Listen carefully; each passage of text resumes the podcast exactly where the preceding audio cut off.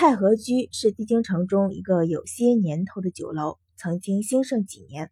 可随着一品居、九味香等以奢华著称的酒楼的兴起，这个老字号开始被达官显贵遗忘。秦鹏选在这里约见阮云欢，一则不会像上次一样被秦家的人撞上，二则也并不落身份，可见是花了一番心思。阮云欢到时，秦鹏已整整等候三个时辰。正满心焦灼，见阮云欢款款走了进来，忙迎了上去，含笑道：“我以为表妹今日不肯来，正想命人再请。”阮云欢抬眸睨他一眼，脸上神情似笑非笑，说道：“表哥这是怨怪云欢来的晚了。”立在当地并不落座，一副随时转身要走的样子。秦鹏忙道：“不敢。”阮云欢淡淡一笑，这才坐下，说道：“云欢有些私事要办，故而迟了一些。一迟就是三个时辰。”秦鹏苦笑，亲自替他斟了茶，向他身后的白勺清平一望，说道：“阮大小姐，能不能单独聊几句？”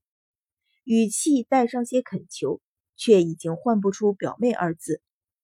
阮云欢浅浅一笑，说道。他二人都是我的心腹，表哥有事但讲无妨。秦鹏一滞，只觉得胸口闷得发疼，偏偏连生气的力气也没有。他知道，若是他现在不说，要想再约他出来，恐怕更难，只得说：“我想知道那些事是不是阮大小姐所为。”哪些事？阮云欢挑眉，故作不知。秦鹏忍一口气，说道。西北军营马将军押粮途中被劫身亡，淮西盐运总督府失火，曹总督身亡，江南漕运总督司衙门高大人莫名失踪，两日后人头悬到城门上，还有海运胡大人、青州封大人、开阳府乌大人都是莫名丢了性命。阮云欢唇角噙着一丝冷笑，说道：“表哥是说这些人都是云欢所杀？”秦鹏紧抿薄唇，定定向他注视，却不说话。阮云欢淡笑道：“先不说云欢有没有这通天的本事，就算是有，表哥能不能告诉云欢，这些人与云欢有何仇怨？”秦鹏抿了抿唇，迟疑片刻，才慢慢道：“这些人都是秦家的人，而且一向与我联系，所以。”阮云欢挑眉，这些人一死，大哥和二叔第一个怀疑是我与你串通。与我串通？阮云欢挑唇问道：“你和我串通有什么预谋？或者说，除掉这些人对表哥有什么好处？可以令云欢一并受益？”秦鹏嘴张了张，却说不出话来。最近这一个月，与秦家暗中来往的人一个个被杀，共同的特点就是，这些人私底下的往来一向与秦鹏相关。还有一个特点就是，都有些见不得人的事推在阮一鹤身上。可是，包括他在内，无法明确知道阮云欢是不是了解此事。阮云欢一句句的反问，他也无法判断，他是要否认，还是在套他的话。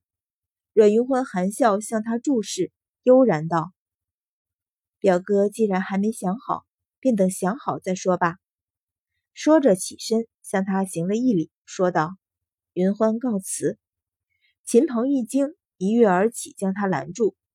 表面强装的镇定终于崩溃，脸上皆是困兽的表情，哑声道：“阮云欢，你究竟要怎么样？”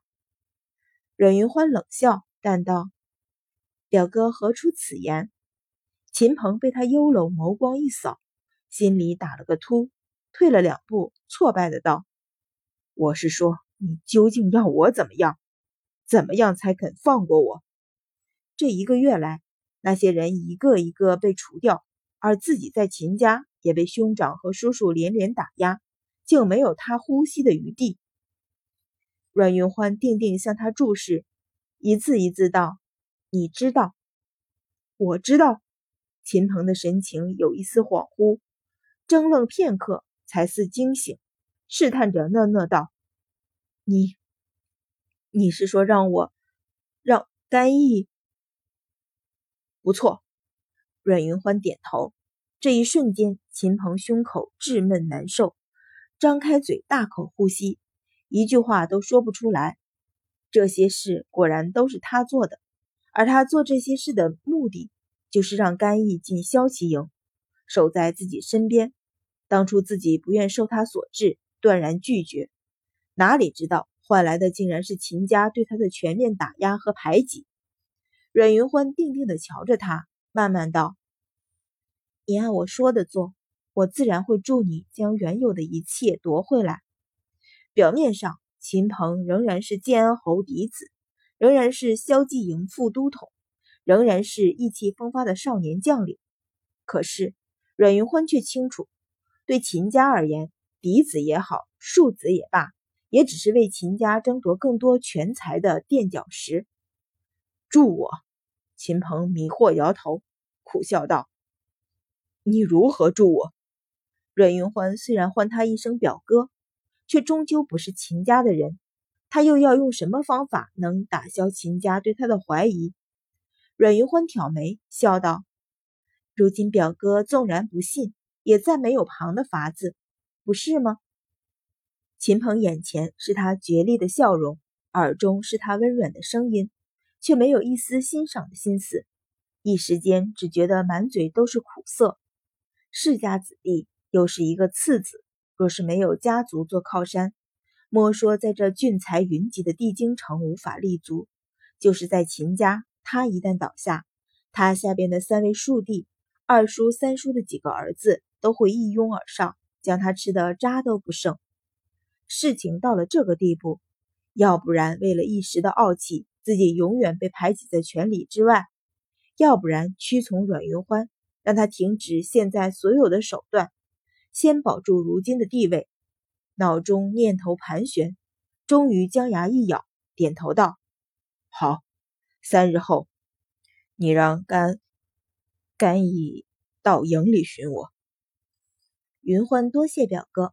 阮云欢笑着行礼，说道：“表哥贵人多事，云欢不便多所打扰，这便告辞。”带着白芍清瓶转身离去，安排了三个官奴的差事，又将甘毅安插入军营，守在秦鹏身边。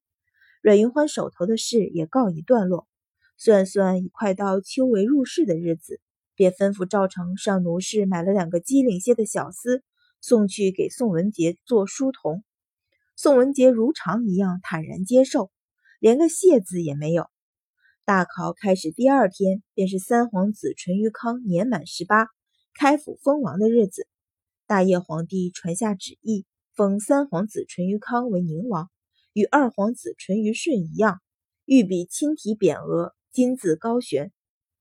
三皇子在两年前便立了两位三皇子侧妃，又没有定下正妃人选，加上三皇子生母出身卑微。宁王府门前，便叫二皇子开府那日冷清许多。